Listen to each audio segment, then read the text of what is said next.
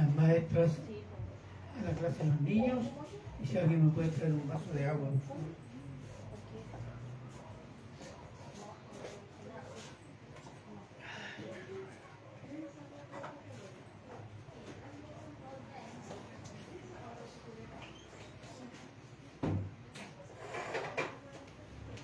Eh, ¿Está grabando ya? Amén. Estamos eh, al aire, como se dice. Hermanos, hoy día vamos a hablar de otro aspecto de la voluntad de Dios. Gracias. ¿Cuál es la voluntad de Dios para los hijos? Y cuando entramos en esa materia, estamos en lo políticamente incorrecto, los cristianos. Vamos a introducirnos a ese tema, porque hay bastante que decir en tan poco tiempo. El deseo natural de todo hombre, de toda mujer es casarse y tener hijos, ¿cierto? Amén. Amén. Pero hoy, gracias a lo que se está difundiendo hace muchos años, el libertinaje moral, se puede tener sexo sin hijos, se puede tener hijos sin casarse y también se puede tener hijos sin tener sexo. La ovulación artificial, ¿cierto? Y todo esto es vivido como natural. Así es la vida. Así es la vida de pecado. Así es la vida natural. El resultado es que los manicomios están repletos. Las consultas al psicólogo y al psiquiatra, hay colas de personas con almas atormentadas esperando un alivio. Y otros se alivian consumiendo regularmente drogas como hábito normal. El aumento de las enfermedades mentales, el aumento del consumo de drogas, el impresionante crecimiento de la delincuencia juvenil y la creciente deserción escolar son los síntomas de la destrucción del matrimonio entre un hombre y una mujer y la destrucción de la familia natural. Y esto por decisión política de los gobernantes.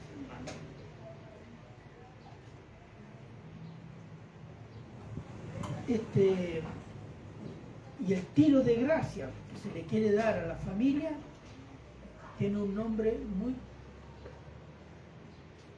claro y se está haciendo conocido y se llama la ESI. Educación Sexual Integral. Que indudablemente esto destruye la infancia. Se ha planificado homosexualizar a los niños desde el jardín infantil y legalmente entregar derechos al niño sobre los derechos de los padres para que se independice de los padres bajo la policía o el burócrata judicial que supervisa que los padres no violen los derechos del niño. Esta es la estatalización de los niños o de los hijos robados a los padres para hacer de ellos personas sin identidad, sin carácter, fácilmente manipulables por el Estado. La destrucción de la familia es negar a Dios y rebelarse contra la naturaleza humana como Dios nos creó. En Cristo somos restaurados a la comunión con Dios y solo en Cristo es posible la restauración de la familia. Y el matrimonio como Dios lo diseñó para el bienestar de la raza humana. Para ello Dios dio un mandato a los hijos. Dios mandó a los hijos a obedecer. Dios mandó a los hijos a tener compasión y respeto por los padres. Y Dios, y eso con promesa de recompensa. Y Dios mandó a los padres a criar hijos en el Señor. Así que el título de este sermón es Los hijos, una bendición y una responsabilidad. Estamos en Efesios 6, del 1 al 4. Oremos.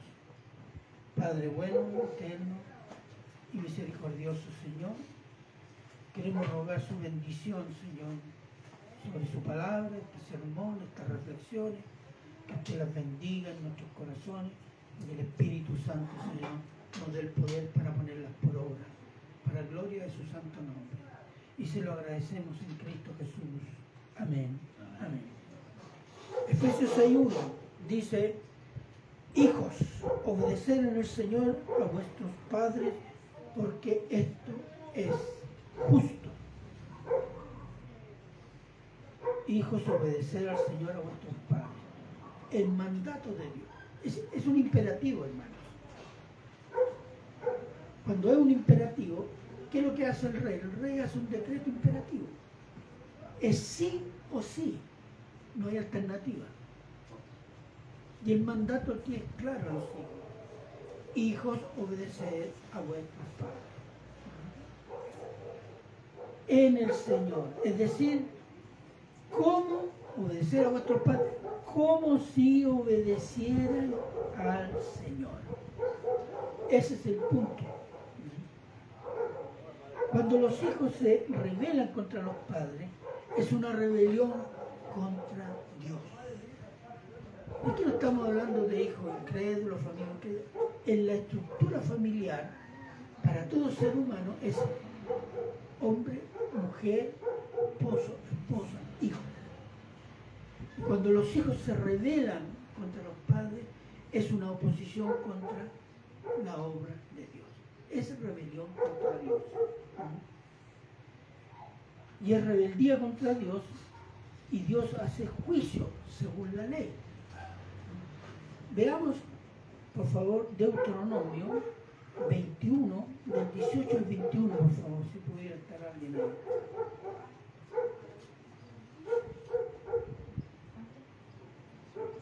Deuteronomio 21.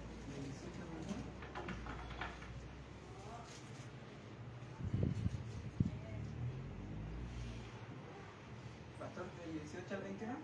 Sí. Si alguno tuviere un hijo contumaz y rebelde, que no obedeciere a la voz de su padre ni a la voz de su madre, y habiéndole castigado no les obedeciere, entonces lo tomarán su padre y su madre y lo sacarán ante los ancianos de su ciudad y a la puerta del lugar donde viva. Y dirán a los ancianos de la ciudad, este es nuestro hijo, este nuestro hijo es contumaz y rebelde, no obedece nuestra voz, es glotón y borracho. Entonces todos los hombres de su ciudad lo apedrearán y morirá. Y así quitarás el mal de en medio de ti, y todo Israel oirá y temerá. Duro, pero mírenlo así. Así de grave ve Dios la rebelión a los castigo está en relación a la maldad que hay, como la ve Dios, en la rebelión a los padres, en la desobediencia a los padres. ¿Se fija? Mucha gente, algunos que se, se las dan hasta de teólogos, pero parecen más mentirólogos que teólogos, diciendo, no, es que el Dios del Antiguo Testamento es tan duro, tan crudo. Oh, en cambio Jesús del Nuevo Testamento puro amor, puro amor, puro, una taza de leche, uh, maravillosa.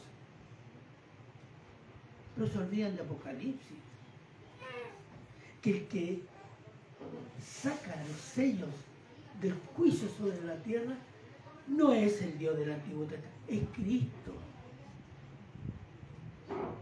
Esos juicios terribles que vemos en Apocalipsis, ¿quién los desata? Cristo. No ve esa parte la gente. Pero así de grave ve Dios el pecado de la rebelión de los hijos hacia los padres. Pero también puede dar y da gran bendición a la obediencia de los hijos a los padres. Proverbios 6, 20, se lo voy a leer yo, el 23. Y dice así, dice así, guarda, hijo mío, el mandamiento de tu padre y no dejes la enseñanza de tu madre ambos. Átalos siempre a tu corazón. Enlázalos a tu cuello, es decir, que sean parte de tu persona. Te guiarán cuando andes, cuando duermas te guardarán. Hablarán contigo cuando despiertes, porque el mandamiento es lámpara y la enseñanza es luz y camino de vida, las reprensiones que te instruyen. Y ahí dice, porque esto te va a dar luz sobre qué? Sobre las malas mujeres, el adulterio. No te metas con prostitutas, eso le está diciendo. Hijo. Entonces, pero dice, te va a bendecir. Hay bendición en la obediencia al consejo, en este caso, del padre y de la madre. Es bendición para el hijo que obedece, es bendición a los padres, es bendición a la sociedad y es gloria para Dios. Porque la obediencia de los hijos a los padres es como obedecer a Dios. Y estos hijos obedientes reproducirán familia según Dios y criarán hijos obedientes honrarán a Dios por la obediencia a sus padres, reproduciendo la obra de Dios para la humanidad. ¿Cuál es la familia? La familia es una institución creada por Dios, no es creada por el Estado. La familia es antes del Estado, antes de Israel, antes de las naciones, antes de la iglesia. Todo lo que podamos venir después ciudad, sociedad, civilizaciones, religión, está construida sobre qué? Sobre familias. La rebelión de los hijos a los padres destruye la familia y maldice a la sociedad con males sociales, males emocionales, males físicos y muerte espiritual, asegurando el juicio de Dios. Ya lo vimos, Israel fue advertido sobre una ley que había en Israel, sobre los hijos rebeldes. Y hay una advertencia también en la venida del Mesías, Malaquías 4, 5, 6.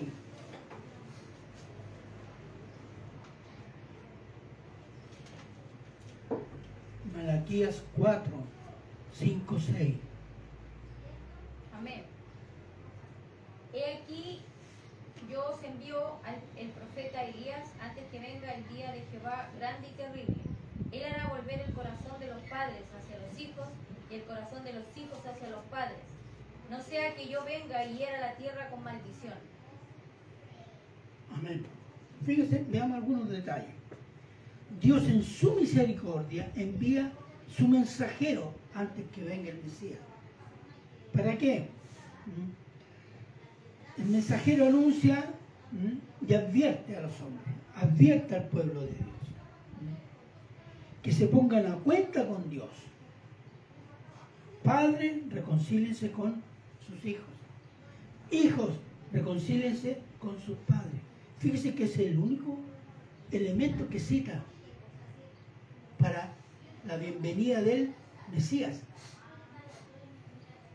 ¿Cuál es? La familia. La familia. ¿Se dieron cuenta? Dice, porque si no, viene el Mesías y habrá maldición, habrá juicio sobre toda la tierra. Es como destruir la familia, es destruir la posibilidad de control de cualquier pecado. Cuando tú has destruido la familia, has desparramado el pecado y ya no queda más que juicio.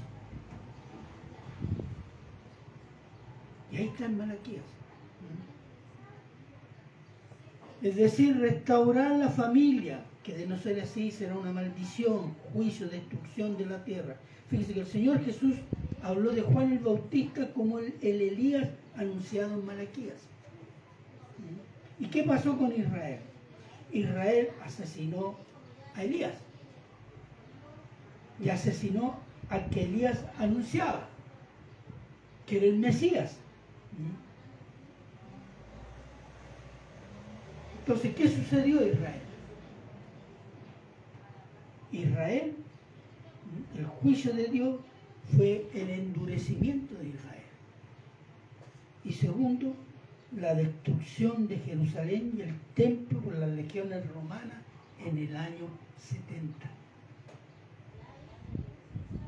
Poco más de 30 años después de la muerte, resurrección y ascensión del Señor Jesús. Jerusalén fue reconstruida. El templo todavía espera el tiempo de Dios para ser reconstruido. Eso significa que Israel está bajo juicio. El mandato de Dios a los hijos de obedecer a sus padres es a todo hijo. Ya lo dije, creyente o no creyente. Si obedece será bendición, si desobedece será maldecido por Dios. ¿Por qué? Porque obedecer a los padres es justo. No damos explicaciones. Un rey no tiene por qué dar explicaciones, ¿o no? Un presidente elegido sí.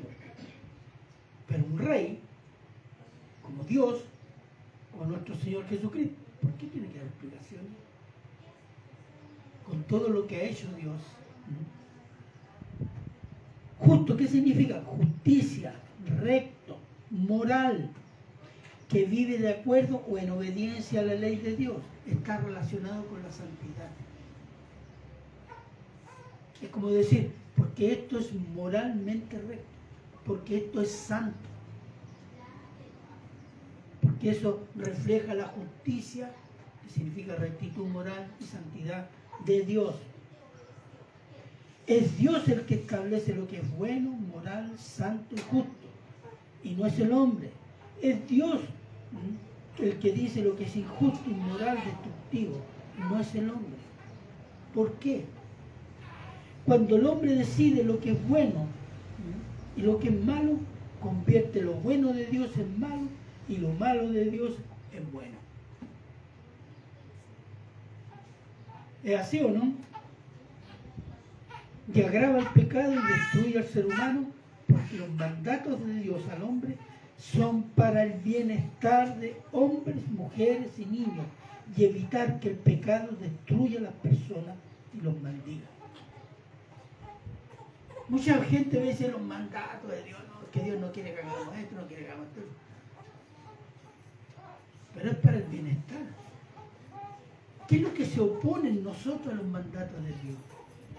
Esa fuerza que tenemos, que encontramos que es una lata el mandamiento de Dios, que, que lara, que aburrido, que fome. El pecado que hay en nosotros. Ese es el poder del pecado en nosotros. Pero Dios dicta mandatos, los dictó en el Antiguo Testamento y los dicta a través de Cristo para bendición, para bienestar de su pueblo. Isaías 5, 20, 25.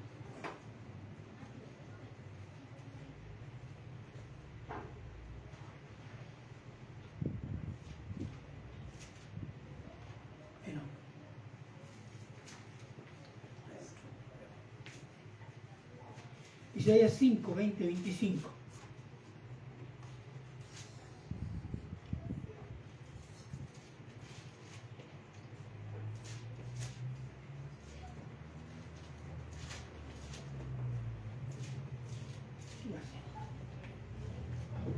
¿Quién puede estar ahí? Ya, hermano, ¿quién tiene cara de estar ahí? Fuerte y claro. Hay de los que a lo malo dicen bueno y a lo bueno malo, que hacen de la luz tinieblas y de las tinieblas luz, que ponen lo amargo por dulce y lo dulce por amargo. Hay de los sabios en sus propios ojos y de los que son prudentes delante de sí mismos. Hay de los que son valientes para beber vino y hombres fuertes para mezclar bebida los que justifican al impío mediante cohecho y al justo quitan sus de, su derecho. Por tanto, como la lengua del fuego consume el rastrojo y la llama devora la paja, así será su raíz como podredumbre, y su flor se desvanecerá como polvo, porque desecharon la ley de Jehová de los ejércitos y abominaron la palabra del Santo de Israel. Por esta causa se encendió el furor de Jehová contra su pueblo y extendió contra él su mano y le hirió se estremecieron los montes y sus cadáveres fueron arrojados en medio de las calles. Con todo esto no ha cesado su furor, sino que todavía su mano está extendida. Fíjese, eso es cuando el hombre establece los parámetros morales. Cuando el hombre establece los parámetros morales, ¿qué dice? A lo bueno llama malo y a lo malo llama bueno, que es lo que estamos viviendo hoy día. ¿Y cuál va a ser el final de lo que allí se describe? Un juicio.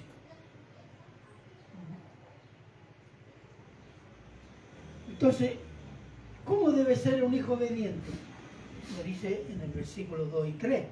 Dice, honra a tu padre y tu madre, que es el primer mandamiento con promesa, y para que te vaya bien y seas de larga vida sobre la tierra. Linda promesa, ¿no? Amén. Entonces no solo hay un mandato de obediencia a los hijos, hay una actitud también que relaciona, me relaciona con los padres, de los hijos a los padres tengan una actitud de honra a sus padres. Es decir, respeto, consideración, ayuda. ¿Por qué? Porque son sus padres, sean como sean. No dice, honra a tu padre a tu madre si fueron buenos, si no te dieron tantas palizas, si te descuidaron. No, no dice eso.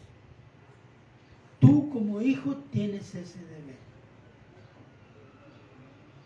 Ah, está mal Dios. Dios no conoce mis sentimientos. No, Dios conoce tu pecado. Y tus sentimientos emanan tu pecado. Que es rebelión. Y no justifiquen la rebelión con la, la maldad de otro. Cada uno tiene su propio pecado. Uno ha visto a sus padres que han hecho todo lo posible por sus hijos y los hijos se rebelan igual los descuidan, viejos molestosos. Bueno, eso yo lo he visto. Entonces no puedo justificar la rebelión con que fueron malos padres. No, la rebelión está acá adentro, hermanos. En nuestra naturaleza. Entonces, el primer mandamiento con promesa de recompensa. Ahora, este es un un, mandamiento que viene del Antiguo Testamento, está en Éxodo 20:12 se le entregó a quién? A Israel. Veamos Éxodo 20, 12.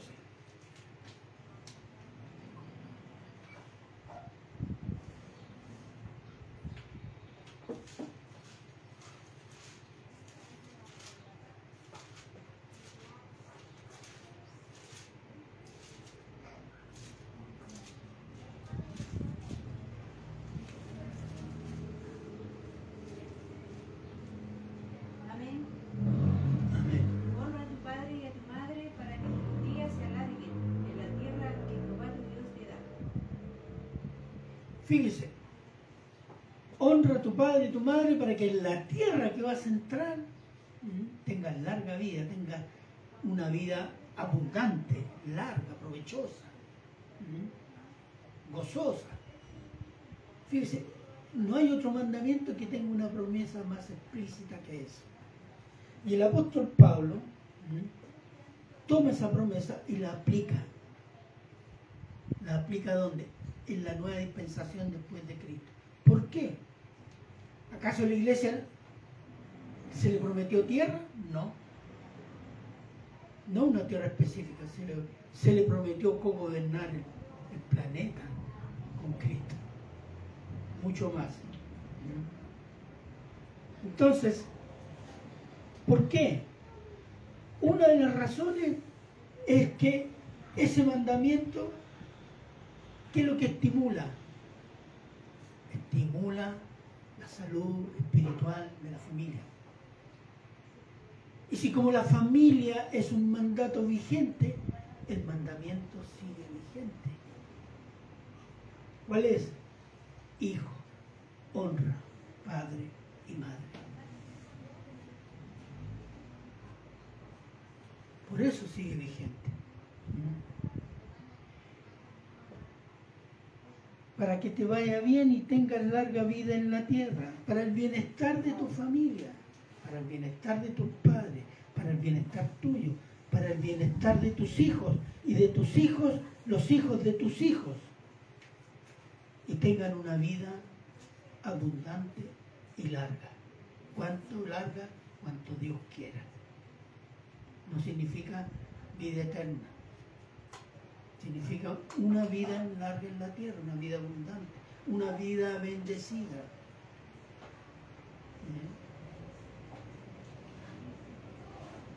Veamos, Ezequiel 22, 6, 7.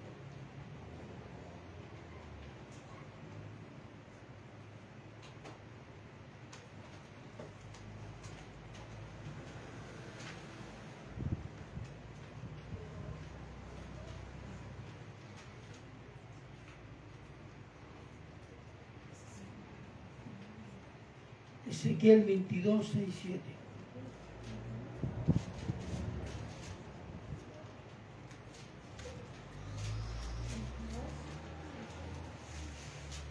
Ezequiel 22, 6, 7. Amén. Ya. He aquí que los príncipes de Israel, cada uno según su poder, se esfuerzan en derramar sangre. Al padre y a la madre despreciaron en ti. Al extranjero trataron con violencia en medio de ti. Al huérfano y a la viuda despojaron en ti. Ese fue el diagnóstico que Dios dio de Israel antes del cautiverio babilónico. ¿Qué hicieron? Despreciaron a la madre. Descuidaron los niños. Está diciendo ustedes destruyeron la familia en Israel.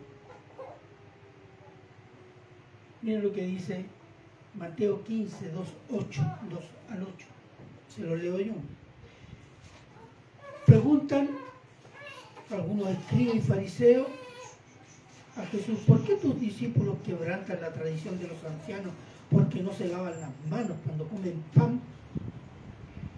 Respondiendo Jesús, respondiendo él les dijo, ¿por qué también vosotros quebrantáis el mandamiento de Dios por vuestra tradición? Porque Dios mandó diciendo, honra a tu padre y a tu madre. Y el que maldiga al padre y a la madre muera irremediablemente. ¿Qué significa maldecir al padre o a la madre? Desobedecerla. Pero vosotros decís, cualquiera que diga a su padre o a su madre, es mi ofrenda a Dios, todo aquello con que pudiera ayudarte. Entonces dice, ya no ha de honrar a su padre y a su madre. Así habéis invalidado el mandamiento de Dios por vuestra tradición. Hipócritas.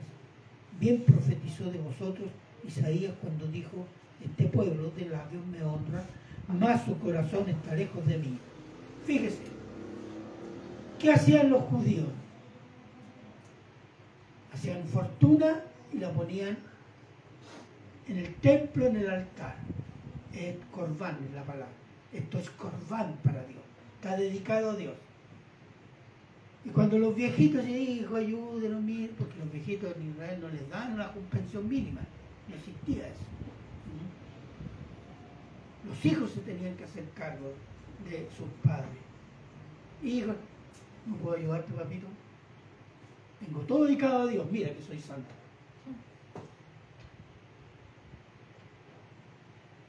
Eso es usar un argumento bíblico santo para ser miserable,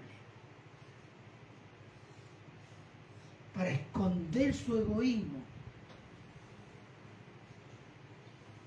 violando el mandamiento. Entonces, ¿qué sucedió? Después lo que dijo Ezequiel, el templo Jerusalén fueron destruidos por 70 años. Y Dios, después de lo que dijo Jesús, lo que pasó con el Señor Jesús, ¿qué hizo Dios? Volvió a destruir el Jerusalén y el templo.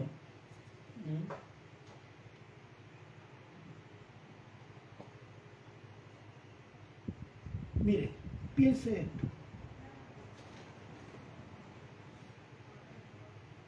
Si Dios pudo destruir dos veces la ciudad santa y el templo donde se congregaba su pueblo, por una de las razones, uno de los pecados, que es la destrucción de la familia, el no honrar padre y madre, piense usted qué va a hacer Dios con esas naciones que están promoviendo la destrucción de la familia y la rebelión de los hijos, que se llama derechos de los hijos. Si Dios hizo eso con Israel, ¿qué va a hacer con las naciones que están promoviendo esto?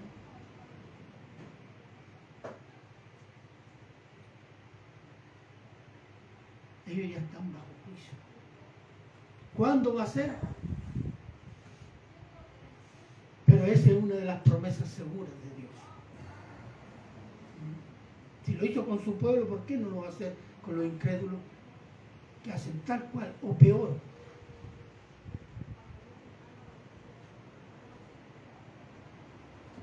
Entonces, usar argumentos torcidos, pervertidos, también se usan hoy día. Solo mencionarle uno de estas últimas semanas, así que algunas noticias. Por ejemplo, algunos presidentes, por ejemplo, de países del norte de Europa, hablando de Alemania, Holanda, Noruega, Finlandia, eh, Canadá, en América, Argentina, España, que la ley de eutanasia permite dar una buena muerte a los ancianos para que no sufran más. ¡Qué misericordioso, Dios mío! ¿Ah? Pero está sucediendo algo en esos países y que no se está informando. ¿Qué es lo que está sucediendo? Se está sucediendo que a los ancianos con enfermedades crónicas se les está negando tratamiento y se les está ofreciendo una inyección letal. Se está ofreciendo a jóvenes con enfermedades crónicas no un tratamiento, la inyección letal. Se está ofreciendo a las familias que su hijo que, que tiene problemas mentales o que tiene efectos físicos, la inyección letal. Si usted tiene un hijo down, la inyección letal, si es que no lo va a gustar.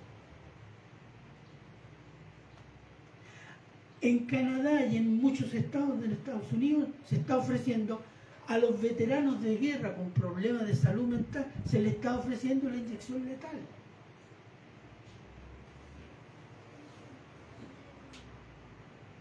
Por misericordia, no, ¿Sabe por qué? ¿Sabe cuál es el argumento? Yo escuché al presidente argentino durante el periodo de la pandemia. Dijo, es bueno que los viejos se mueran, porque hay un gasto enorme que no podemos suplir. Y esa plata que se invierte en, en personas ancianas que no tienen vuelta, usarlo mejor en jóvenes que sí pueden sanarse. Parece lógico. ¿Sabe lo que es eso? La deshumanización, la cosificación de las personas. Cuando sucede eso, bueno, un niño, un aborto, pum. Un niño con defecto, pum. Un papá que se porta mal, pum, liquidado. Porque no le permite ejercer a los niños sus derechos. Es portarse mal hoy día. Eso se llama la deshumanización más completa que estamos viviendo. Y esto no se informa, no aparece. ¿Por qué? Porque si se empieza a informar va a haber una reacción instintiva de sobrevivencia del sentido común, es decir, no es posible decir la gente. Pero como no saben, no sienten. Se está tapando eso. Entonces, hermanos, eso está en un plan general de destrucción de la familia y rebelión de los hijos. Fíjese que en Europa, me comentaba un periodista, usted ya no ve en la ciudad europea, primero ve poquísimos niños en la ciudad europea. Poquísimos, muy raro. En las plazas, en, ciudades europeas, en las plazas no ven niños. Y lo otro, no ve niños down. No ve niños con defectos. ¿Por qué? Los abortan antes y si nacen, los matan. Esto es el más absoluto silencio, hermanos.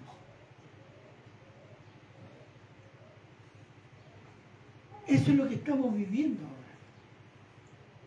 Cuando se habla de destrucción de la familia, el diablo sabe lo que está haciendo, hermano. Los que no entendemos lo que se está haciendo somos los cristianos. ¿Por qué? Porque no nos referimos a la palabra, andamos con las cosas del mundo. Y el mundo nos ha engañado y nos ha metido el dedo en la boca hasta el codo, hermano.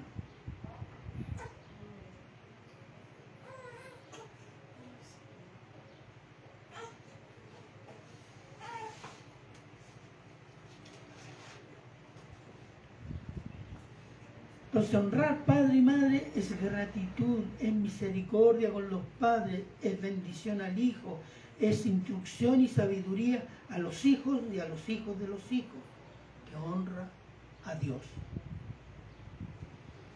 Versículo 4. Versículo 4. Vamos al 6, 1, 4.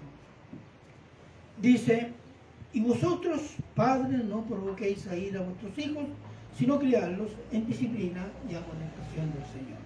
Si vamos a hablar de los hijos, del mandato de los hijos, no podemos no hablar de los padres. Porque ¿dónde los hijos aprenden obediencia? En la familia. En la familia, que precisamente es donde el Estado está atacando. ¿Mm? Entonces, es importante el rol de los padres. que Dios encomienda a, a los que son sus hijos. ¿Qué significa no provoquéis a ir a vuestros hijos? Vamos a hacer tres cosas, tres eh, preámbulos para entender qué es lo que es provocar a ir a los hijos. Primero, tenemos que entender que la forma de relacionarse de los padres con los hijos ayudará o no ayudará a la formación valórica del niño. Ese es un aspecto. La relación entre marido y esposa ayudará o no ayudará a la formación valórica del niño. Tres, a los hijos se les debe enseñar obediencia, porque somos egoístas y desobedientes por naturaleza. ¿O no? Amén. Amén.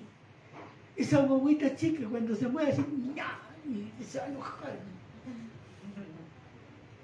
Es su naturaleza. Un niño con sus juguetes, son mío, mío. Miren al nortense, mío, mío, solo mío. No, hijo, tiene que ser, hay que enseñarle. ¿Se fija? Hay que enseñarle a ser generoso, hay que enseñarle a ser obediente porque la generosidad y la obediencia no están en la naturaleza humana. Y ese es un rol que cumple ¿quién? la crianza de los padres. Entonces, volvamos. Provocamos a ira a nuestros hijos cuando les prohibimos, bajo castigo, mentir. En cambio, uno de los padres miente sin que nadie los castigue. No, hijo, usted no puede mentir. el papá o la mamá cuando viene el casero, mi mamá dijo que no está. Ah. Hoy no tengo plata, eh, dile que mañana, aunque mañana no voy a tener, así lo, tiro para adelante, mintiendo. ¿Ah? ¿Y ustedes piensan que los hijos no captan, ni niños no captan? Niños captan.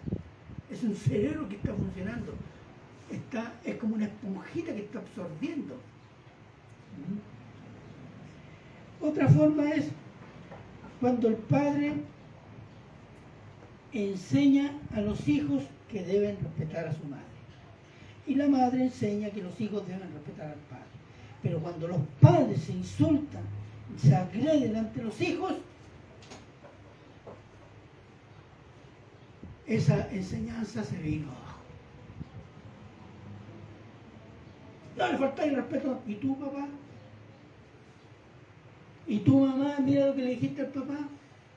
Mira lo que le hiciste. Entonces, ¿saben lo que aprenden los hijos? A manipular a los padres. Y a aparentar obediencia. Sí. Estamos enseñando a nuestros hijos a ser hipócritas.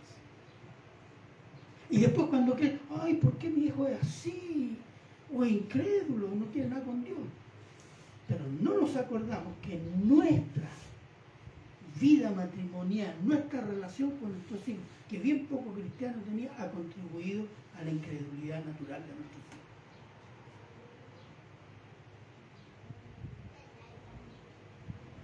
No se trata solo de traerlos a la iglesia, se trata de dar testimonio.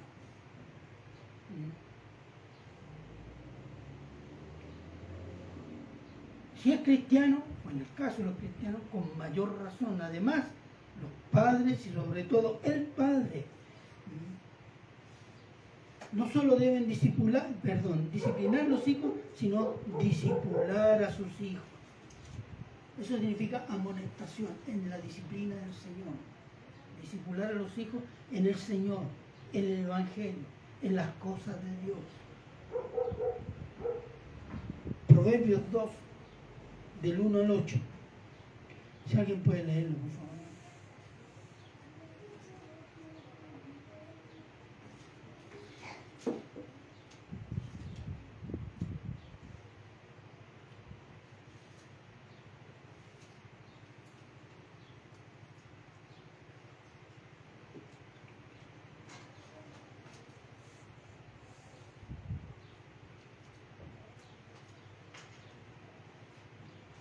Proverbios 2, del 1 al 8.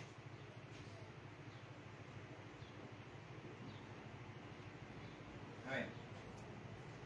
Hijo mío, si recibieres mis palabras y mis mandamientos guardares dentro de ti, haciendo estar atento tu oído a la sabiduría, si inclinares tu corazón a la prudencia, si clamares a la inteligencia y a la prudencia dieres tu voz, si como la, la plata la buscares, la escudriñares como a tesoro, entonces entenderás el temor de Jehová y hallarás el conocimiento de Dios, porque Jehová da la sabiduría y de su boca viene el conocimiento y la inteligencia. Él provee de sana sabiduría a los rectos, es escudo a los que caminan rectamente. Él es el que guarda las veredas del juicio y preserva el camino de sus santos. Amén. ¿Qué le está diciendo? ¿Cuál es el consejo? Crece en sabiduría. ¿Dónde obtiene la sabiduría? Dios. Mira lo que dice Proverbio 1.7. Ahí mismo, hermano César. Proverbio 1.7. El principio de la sabiduría es el temor de Jehová.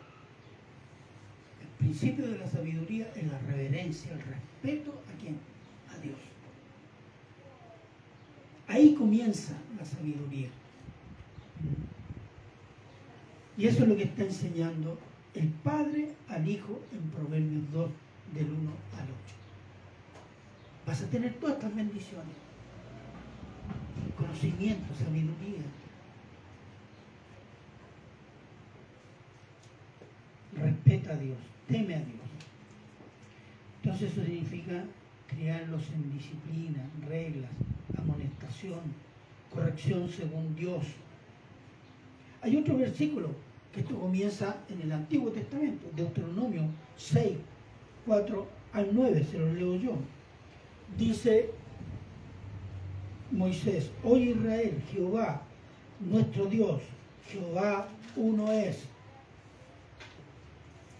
Y amarás a Jehová tu Dios de todo tu corazón y de toda tu alma, con toda tu fuerza. Y estas palabras que yo te mando hoy estarán en tu corazón y las repetirás a tus hijos y hablarás de ella estando en tu casa y andando por el camino y al acostarte y cuando te levantes y las atarás como una señal en tu mano y estarán como frontales entre tus ojos y las escribirás en los postes de tu casa y en tus puertas. Las enseñarás en todo momento de la vida hogareña. Pero déjeme hacerle notar lo que dice el versículo 6.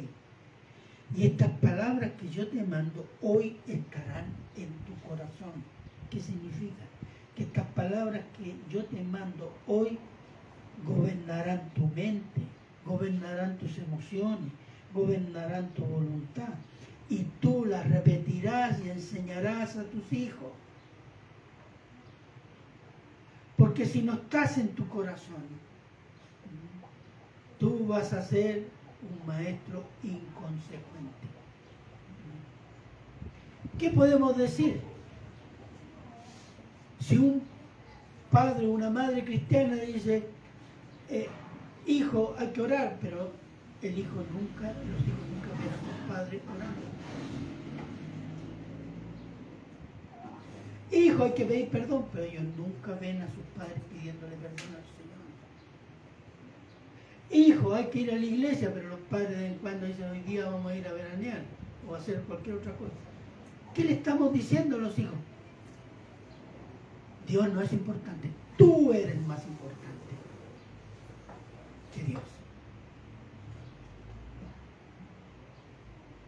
Ese testimonio forma los valores del. Más allá que los padres se den cuenta o no. Eso tiene un efecto en sus hijos. Los padres no tienen idea de la influencia que tienen sobre sus hijos. Y a veces no hacemos los lesos o la mal usamos. Entonces,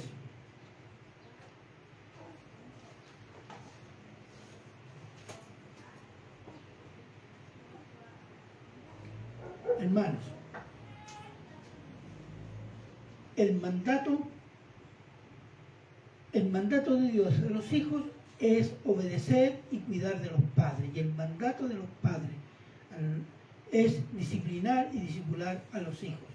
Esta es la base para la estabilidad familiar como institución humana, para la estabilidad social y limitar la acción y los efectos del pecado en el ser humano. Si esto es destruido, el pecado dilaga. La descripción que le hice en la introducción es apenas una cosita así de lo que estamos viviendo. ¿Mm? La familia es el lugar y el momento en que los niños y niñas afirman los rasgos sexuales naturales. El niño se hace hombre y la niña se hace mujer y adquieren los valores, valores morales enseñados y vividos por los padres. Y es el momento de la vida en que los padres deben disipular sus hijos en el Señor.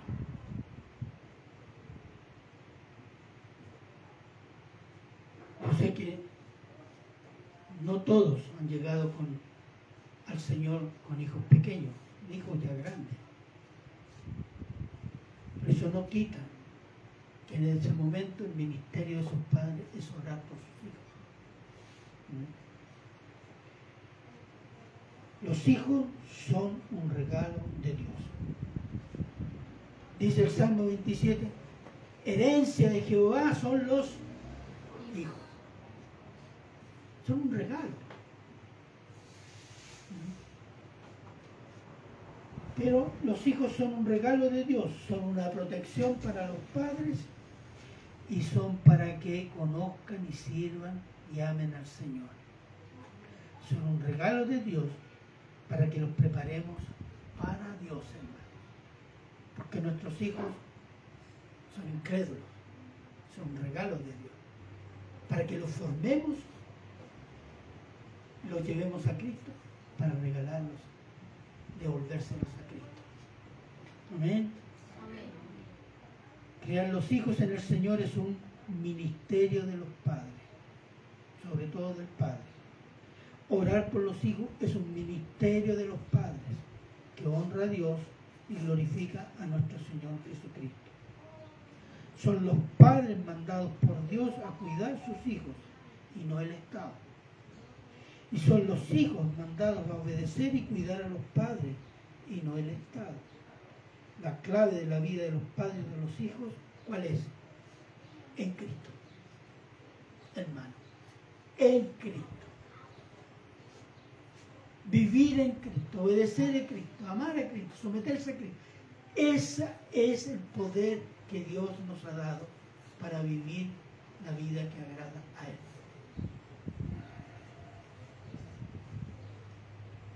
No, no, no piense que esto usted es demasiado bueno y con su fuerza va a construir esta familia. No, en Cristo, hermano. No, no se nos olvide nunca eso. Y per- permanecer en Cristo significa en obediencia, en sometimiento a Cristo. Porque ahí está el poder que Dios nos dio por la presencia del Espíritu Santo para resplandecer ante esta generación perversa y torcida y dar gloria a Dios. Amén. Amén. Amén. Bien, hermano, oremos. Padre bueno, eterno y misericordioso Señor, le damos gracias, Señor, porque este mandato tan extraordinario, Señor, a los hijos, de cuidar a los padres, es un rasgo tan profundo de misericordia, de amor, de sometimiento, hasta tierno, Señor, que te ha dejado para su pueblo. Gracias, Señor, por esta bendición. Y se lo agradecemos siempre en Cristo Jesús. Amén.